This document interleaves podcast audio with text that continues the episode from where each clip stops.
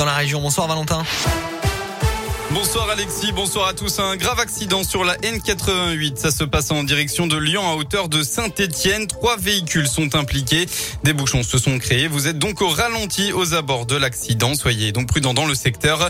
Embouteillage aussi sur l'A42, 4 km entre saint et Lyon de Saint-Chamond à la Grand-Croix. À la une de l'actualité, vers un pass sanitaire local, un conseil de défense va prochainement se pencher sur une possible adaptation des restrictions liées au Covid en fonction de l'évolution de l'épidémie. C'est une annonce tout à l'heure du porte-parole du gouvernement Gabriel Attal. Le pass sanitaire pourrait donc être adapté en fonction de la situation locale. Dans la région, de gros accidents dans le Puy-de-Dôme cette nuit vers minuit 30. Une automobiliste a perdu le contrôle de son véhicule à Clermont-Ferrand. Heureusement que des dégâts matériels.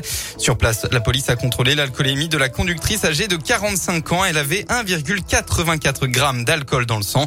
Elle a fini sa nuit en cellule de dégrisement. Le second s'est déroulé, lui, vers 2 heures du matin. Nouvelle perte de contrôle. Ça s'est passé sur la D210 entre Chap et Enza. Selon la montagne, le conducteur de 32 ans a violemment percuté un arbre. Il a été transporté en urgence absolue au centre hospitalier de Clermont. Son pronostic vital était engagé. Et puis tout à l'heure, un train Ouigo en provenance de Paris a dû être stoppé en gare du Creusot alors que ce dernier devrait, devait rallier Lyon sans arrêt. La cause, un individu qui refusait de porter son masque. Selon nos informations, l'homme d'une quarantaine d'années a été dans l'obligation de sortir du train à cette gare du Creusot où les policiers l'attendaient.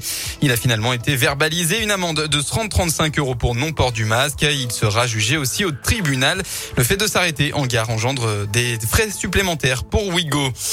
On passe au sport. En football, un petit exploit pour le Clermont Foot. Il y a quelques minutes à domicile, le club a fait match nul face à Brest, un but partout, mené 1-0 et surtout en infériorité numérique après le carton rouge de Joanne Gastien. Les Clermontois ont réussi à revenir au score grâce à Rachani pour éviter une seconde défaite d'affilée.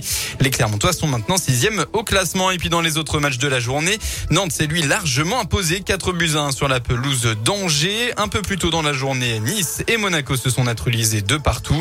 Enfin, l'OL se déplace tout à l'heure chez le leader, le PSG, pour le choc de la soirée à 20h45.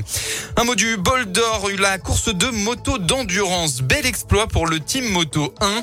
Les pilotes se sont euh, hissés à la deuxième place du classement général. Une deuxième place historique puisque c'est la première fois que l'équipe indinoise monte sur le podium.